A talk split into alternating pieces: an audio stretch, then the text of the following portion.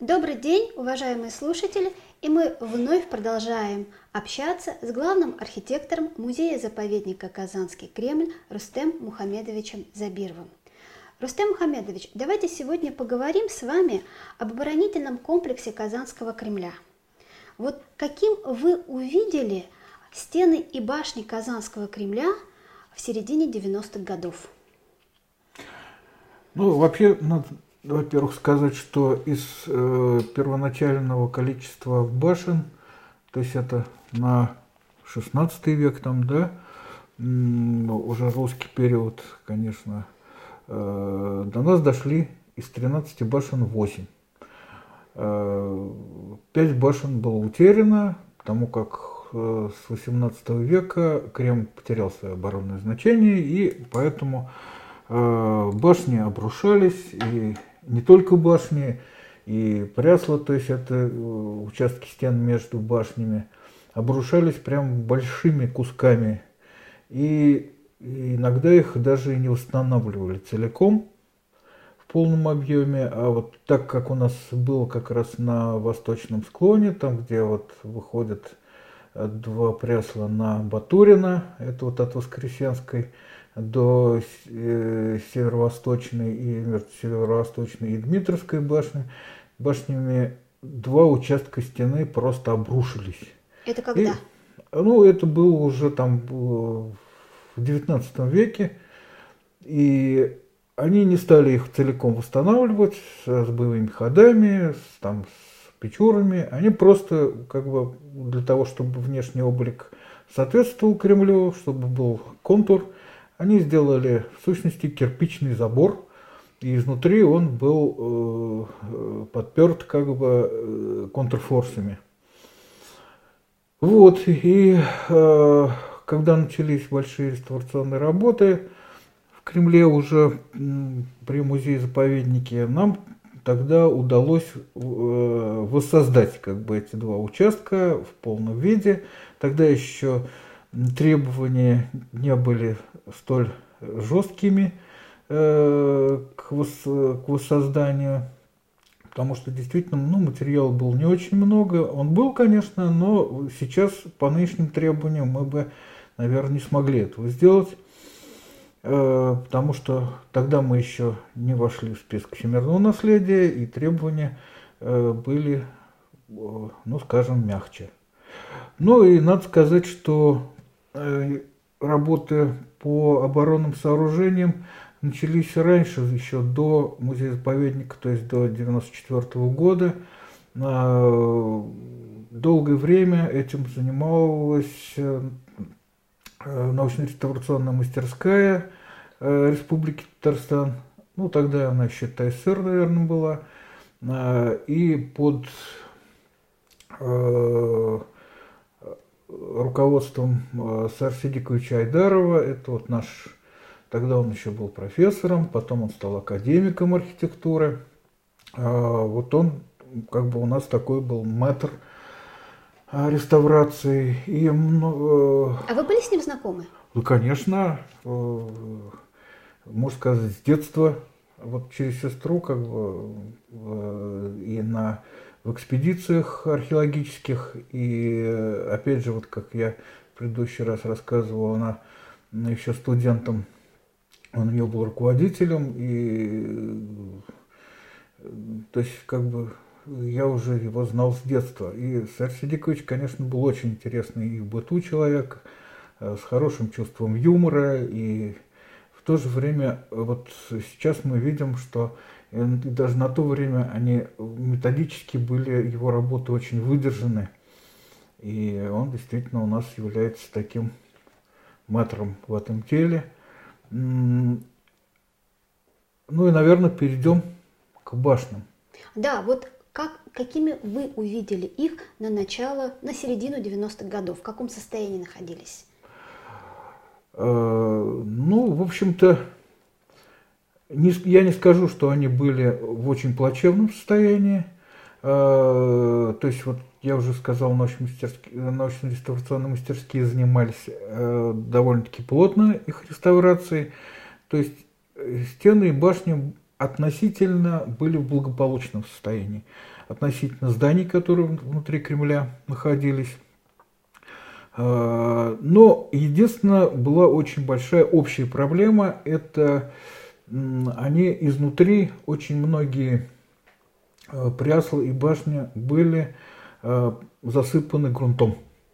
И вот, например, очень показательный э, момент – это вот северный участок стены от Тайницкой башни и э, до э, Северной башни. Он был целиком э, под самый боевой ход засыпан э, грунтом. А и там даже грунт... верхом на практически на стене стоял гараж. А вот этот грунт, он был насыпной или это был культурный слой? Насыпной. То есть это искусственно насыпанный? Да, искусственно насыпанный. Еще очень показательный участок это вот перед Преображенской башней. Э, башня была засыпана грунтом под самый верх э, арки. То есть вот и опять же под э, боевой ход Прясла. Все это было засыпано, там была автомобильная стоянка, и, в общем-то, вид был совсем другой. А, башня торчала вот только наполовинку, наполовину как бы из этого грунта, изнутри. А вот... И разница между э, грунтом внутри Кремля и снаружи была огромная, то есть это вот там, скажем, метр четыре с половиной, э, где-то пять метров. И это на самом деле было разрушительно для Э, кремлевских стен, которые и так уже, в общем-то, э, за свою долгую жизнь претерпели изменения не в лучшую сторону, потому что вот этот грунт, он намокал, естественно, и э, влага проходила через стены, вымывала э, вот эту известь, которая являлась связующим этой кладки. И э, стены всегда были сырые, и вот э, такая была комплексная задача, в общем-то, глобальная, освободить стены от подпора грунта. Что и было сделано, вот э, всей западной части огромное количество грунта было вывезено. Э, даже вот от э, северного корпуса пушечного двора до Тайницкой башни там тоже было, было засыпано э, грунтом очень большой, э, большой участок. А, Все это нужно было освободить, что и было, в общем-то, сделано. Грандиозные работы были проведены. А вы примерно можете сказать, сколько КАМАЗов грунта здесь было вывезено? Ой, я сейчас даже не скажу. Это кубометры надо считать, ну там, я не знаю, тысячи кубометров, наверное, грунта. Ну, огромное количество. Ну, вот можете себе представить, это 4,5 метра в высоту, и потом он, значит, уходит э, на нет. А эти автомобильные стоянки около Преображенской башни, около Тайницкой башни, они были еще заасфальтированы, правильно? Конечно. То есть вы сняли слой асфальта, потом еще грунт. Ну да. А вот, э, то есть получается, Преображенская башня, вот тот проход, который есть сквозной, его не было, то есть он был со стороны засыпан. Кремля засыпан. Да. То есть вы его открыли. Да. А вот башни, которые у нас не сохранились, сейчас вы их музеифицировали, правильно? Да, вот эти все утерянные пять башен в том или ином виде, э, действительно они в разном э, состоянии сейчас находятся. Где-то они э, выше сделаны, да, то есть вот единственная башня, которую мы подняли до э, уровня боевого хода и даже чуть выше, это северо-восточная круглая башня, ну, как бы такими руинами показали Э, ее внутреннюю, как бы внутреннее содержание практически, ну, второго яруса, э, что можно видеть как раз с, с смотровой площадки за Благовещенским собором. Оттуда ее хорошо видно, и там видны эти бойницы второго уровня. Э, ну и, в общем-то, Э, даже у нас есть рекомендация научно-методического совета э, достроить ее полностью и покрыть как бы вот э, кровлей, колпаком, как, в общем-то, сделаны все другие башни. Ну и надо сказать, что большая работа начата, но еще не закончена по покрытию прясел. То есть это очень важная работа, которая позволяет сохранить эти объекты, потому что эти сооружения, они огромной ширины, да, там где-то около там, 4-4,5 метров ширины, и сейчас они, э, половина их уже вот удалось покрыть, а у нас остается западная э, часть, э, довольно-таки большая, несколько прясел, не покрытые. Но я надеюсь, что все-таки в какое-то обозримое будущее это удастся сделать.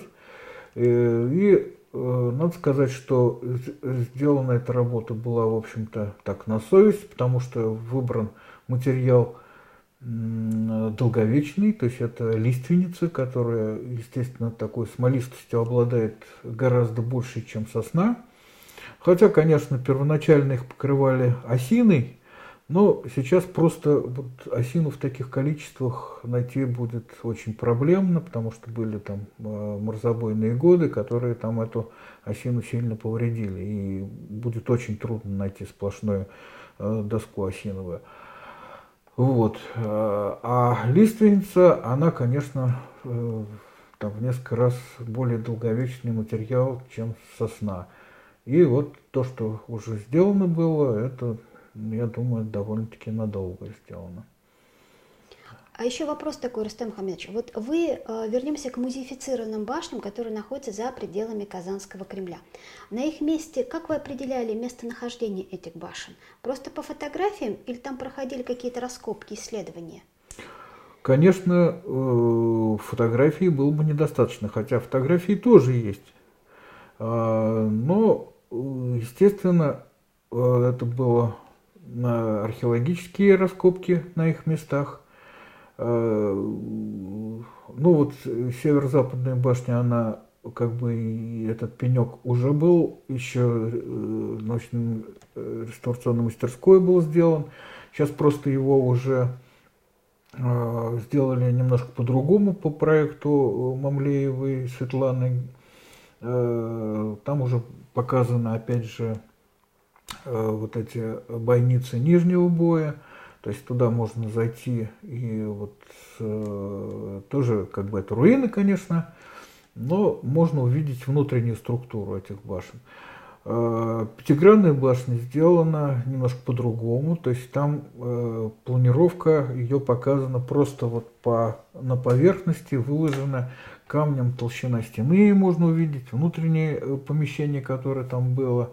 Опять же, можно увидеть, как была сделана кладка, то есть это э, наружный слой и внутренний отделывается э, тесаным камнем, а внутри идет забутовка. Вот как бы там это все можно увидеть э, просто вот на плоскости. И в то же время она работает и как смотровая площадка. Э, наиболее интересные из этих э, башен, которые были модифицированы и консервированы на месте, это, пожалуй, Северная башня. У него очень интересная история. Э, как считают э, ну, как бы многие историки, архитектура Казанского Кремля ханского периода, ну, конечно, сильно отличалась от той, которую мы сейчас видим. И оборонные сооружения, Э, большей частью были башни квадратные в плане, ну, прямоугольные. А вот псковская архитектура, она тут внесла как бы свои, э, свою стилистику, и вот как раз на этой башне видно было, когда ее вскрыли археологи, было видно, что э, первоначальная квадратная башня была снаружи обстроена круглой башней. Ну, э, тем более, что вот э, те останки круглой башни, они были очень в плохом состоянии, и мы, как бы, в общем, довольно-таки спокойной совестью ее очистили и э, показали именно вот э, более ранний период, э, начало 16 века ханского периода, квадратные башни, там тоже показаны больницы нижнего боя, и, в общем-то, планировка ее там хорошо читается. Вот, и рядом там э, были показаны, опять же, такими консервационными методами, несколько периодов строительства и стен тоже кремлевских. Тем более, что вот на, на, северном, на северных стенах были выявлены ну так как это вообще самая древняя часть Кремля, были выявлены практически все периоды строительства Кремля, то есть это, там были обнаружены деревянные останки стен, то есть там чуть ли не чистокол. Это на каком Потом, участке? Это э, между, на Прясле между э, Таницкой башней и Северной башней, вот этот участок, там как раз э, ну, деревянные не стали уж показывать, но э, там есть период Казанского ханства, и, значит, вовнутрь уходит период, э, уже русский период, один период, потом значит, другой, это уже то, что стоит. Потому что, э, в общем, э, строительство и ремонт стен обрушившихся, а он происходил именно, э, все время строили вовнутрь. Э, Почему? Чтобы, э, чтобы ну, какие-то руины там остаются, да, то есть они все равно какую-то защитную функцию выполняют, а внутри как бы спокойно делают новый участок стены и соединяют между башнями как бы эти. То есть все время получалось, что последующий период немножко уходил внутрь Кремля. То есть Кремль уменьшался? Да. Ну, это было не критично, я думаю, по тем масштабам. Да. А, ну и, конечно, если перейти к конкретным башням, например, Тайницкой башне, она тоже э, претерпела очень большие изменения. Э, первоначально она тоже псковскими мастерами была построена белокаменная. Э, и в XVIII веке э, сильно, как бы, опять же, ее облик изменился, потому что ее уже обложили кирпичом. То есть она снаружи обложена кирпичом, внутри она каменная? Да. Тоже там и забутовка есть, и камень. Э, и надо сказать, что если сравнивать изображение, скажем, ну, того же Торнерелли, самый известный такой вид, да, мы увидим, что она сейчас в два раза короче, почти в два раза. То есть она меньше? Э, за счет чего? За счет того, что когда э, делали Куйбышское водохранилище, подняли уровень Казанки, и надо было делать объездную там дорогу, дорогу да, вот Батурина как бы и э, набережную. И, и э, контрфорсы, которые там, значит, спускаются вниз, они были, ну, я не знаю, раза в три, наверное, выше. И там вот эта вот засыпка, они, конечно, вот эти контрфорсы укоротили очень сильно. То есть она наполовину засыпана? Да. Значительно. Да, ну, не, ну может не половину, но может на, на треть-то уж точно. Ну, Потому что контр, контрфорсы были огромными просто. И это можно видеть вот на гравер Тор, Торнерелли. Вот. И, э, конечно, э, когда последние вот эти работы проходили по реставрации этой э, башни, мы пытались найти там, ну, опять же, э, рядом с ней убирали грунт в очень большое количество. Э, когда начинали этот раскоп возле угла, ну, скажем, юго-восточного угла этой башни, яма была, ну, огромной глубины. Потому что там еще с одной стороны оставался грунт. Это была просто вообще э, колоссальных размеров ям глубины особенно. Но потом, когда выровнялось это все, как-то, в общем-то, стало так нормально. Не так страшно. Не так страшно, да. Ну и, э, опять же, хотелось найти тот подземный ход, э, благодаря которому она вот такое легендарное такое название имеет. Да, Тайницкая башня, и, значит, э, легенда и даже история говорит, что был подземный ход из Кремля наружу к источнику воды.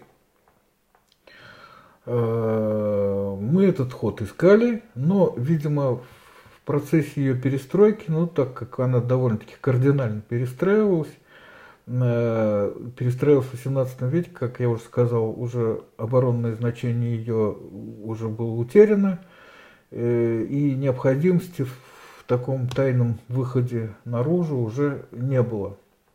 Уже как бы появились и другие источники воды, и, видимо, этот ход, если и был, он уже как бы был замурован. Ну, надо сказать, что э, вот э, часто задают вопрос, а э, натыкались ли на подземные ходы, которые ведут из Кремля наружу? Э, честно сказать, э, был найден только один такой подземный ход, который шел от э, площади, ну вот рядом с Преображенской башней, немножко как бы севернее, при раскопках был обнаружен лаз такой, да, который, э, ну, в общем-то, на порядочном расстоянии от стены внутрь стены начинался, э, но подземным ходом его назвать трудно, потому что это был просто земляная нора, которая вела наружу. И это делалось, видимо, уже во время осады. То есть он не обложенный ни кирпичом, там, ничем, ни камнем, а просто вот лаз в земле. Ну, как бы это вещь, которую консервировать очень сложно, и поэтому эта э, информация, она зафиксирована, но никак не закреплена на месте. Вот. И э, ну вот по, как, э, по аналогии с другими Кремлями, вот когда я везде как бы интересовался, и есть книжка э, по подземным сооружениям, по типологии, конечно, наш Кремль обязательно должен был обладать такими ходами, может быть, даже не одним. И такие подземные ходы обычно делались из главного храма, в котором там, значит, собиралось э, во время осады, ну, как последние Э, точка как бы безопасности, и из этого, э, ну, тогда уж, получается, из Благовещенского собора должен был быть такой подземный ход. Но ну. мы его не обнаружили. Ну, может быть, впоследствии, когда будут, э, будет техника, которая будет позволять неразрушающими методами эти подземные ходы обнаруживать прямо не копая, потому что э, сейчас это сложно, потому что и культурный слой, и как бы и холм, он тоже является памятником. Э, сейчас это сделать невозможно пока. Но я думаю, что в будущем, может быть, и будут обнаружены следы этих подземных ходов. Я думаю, что он, ну, как минимум два должно быть их Э, это на западную сторону и э, на южную. Вот. Ну, коль уж мы с вами подошли к южной стороне, давайте теперь поговорим про главную башню, которая находится в южных стенах у нас. Это Спасская. Главная наша башня, про которую мы не говорили. Вот в каком состоянии сейчас она находится, Рустам Мухамедович? Ну, сейчас она э, находится пока вот в таком промежуточном состоянии, потому что Э, были начаты работы по ее э, как бы изучению, и я еще не скажу, что реставрация, потому что э, то есть эта башня, она же еще с пристроем, да, и вот этот трехэтажный пристрой, в принципе, оттуда выведены те организации, которые находились там. А какого раз, времени башня? Разобраны. Ну, она, конечно, 16 века, то есть это э, когда Иван Грозный прислал сюда, значит, вот 200 стенщиков и ломщиков под руководством постника Яковлева Иван Ширяя, и они расширили Кремль э, довольно-таки прилично, то есть это вот от Преображенской э, и э, башни перпендикулярно шла стена первоначальная, там тоже, видимо, был э, где-то вот в районе Шейкмана еще и проездные, проездная башня, которая сейчас э, пока не найдена. Ну, вот на юг э, вот эта вот стена была от Преображенской башни до, э, до юго-западной, Спасская башня, юго-восточная башня, и, значит, вот, вот этот весь кусок, он был пристроен к Кремлю, то есть Кремль был расширен.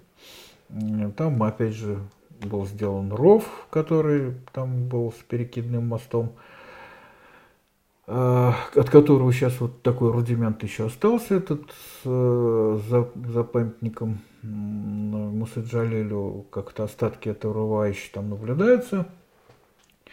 Вот. Э, и э, Спасская башня появилась, то есть это русский период, уже э, вторая половина 16 века. Но как вот Саша Сидикович делал реконструкцию, как она могла выглядеть, естественно, она имела два яруса. И то, что мы сейчас видим, это уже надстройки ну, более поздние, там 18 века, потому что там вот как бы как раз хорошо читаются элементы такого э, барокко. Э, и вот этот шатер э, кирпичный, э, то есть это уже все, конечно, 18 век. Ну, в общем-то... А что вы там сейчас интересного обнаружили?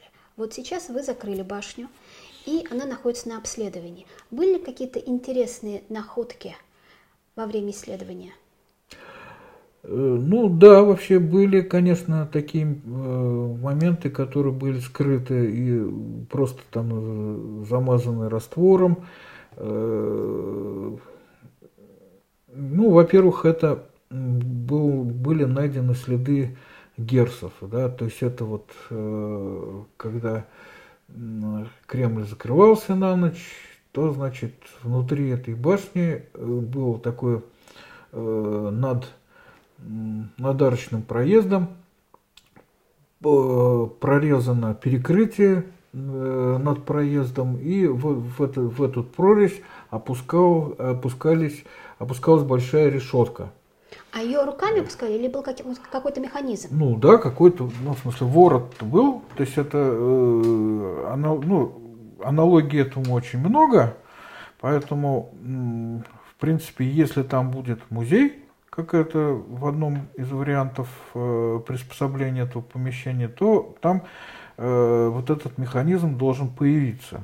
А эта решетка, она была, как вы думаете, каменная или э, деревянная? Ну, каменной-то нет, конечно. Или металлическая?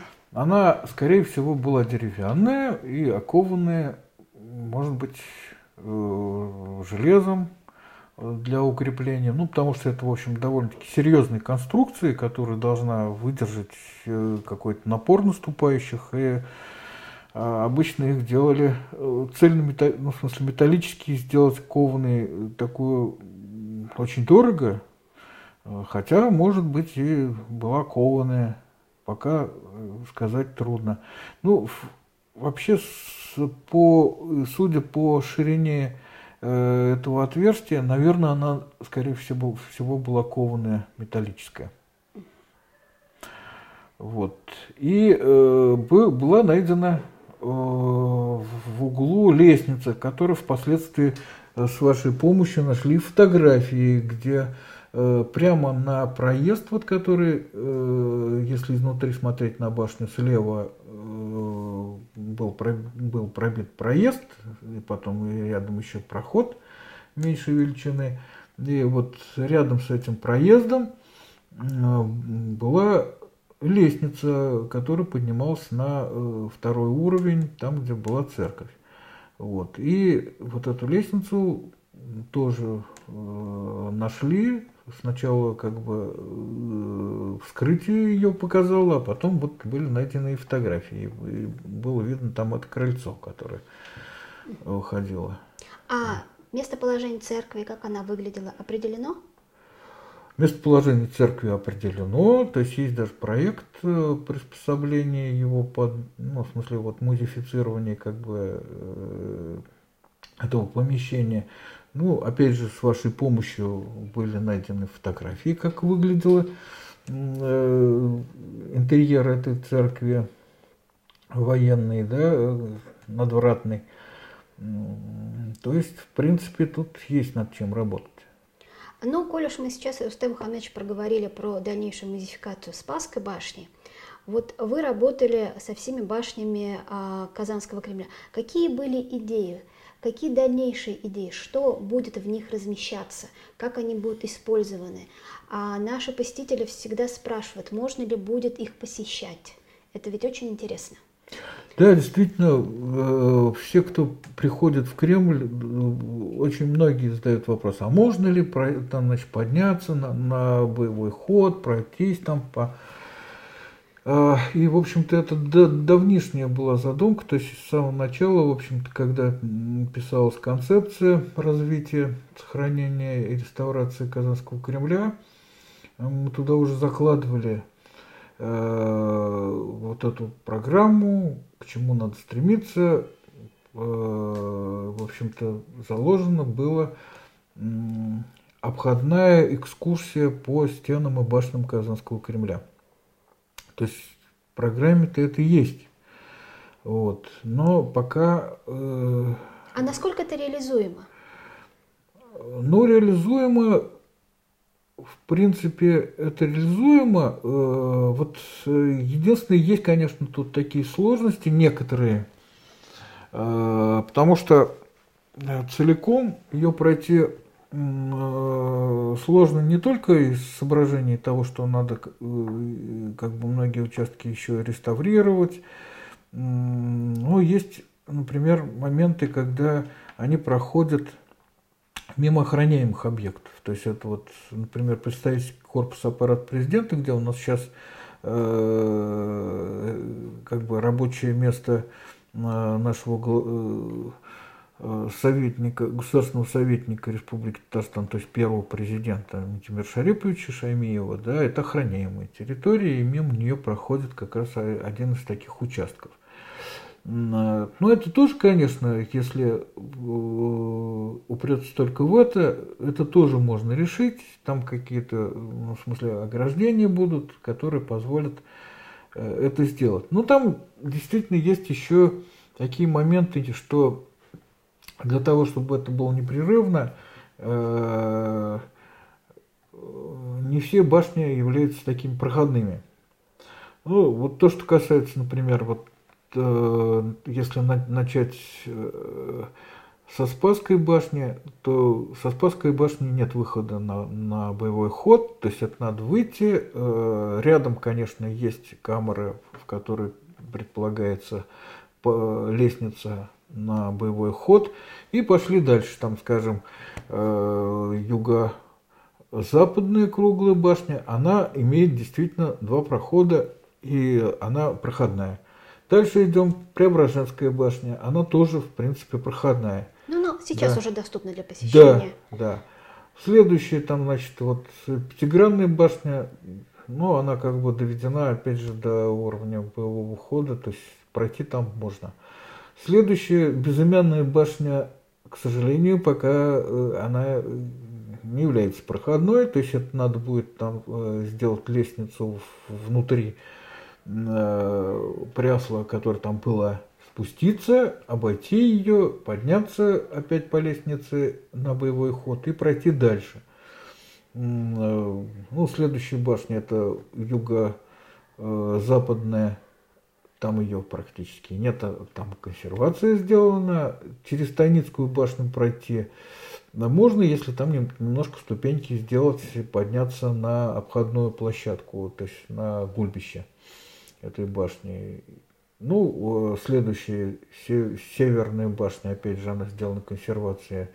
Там этот участок а, проходим.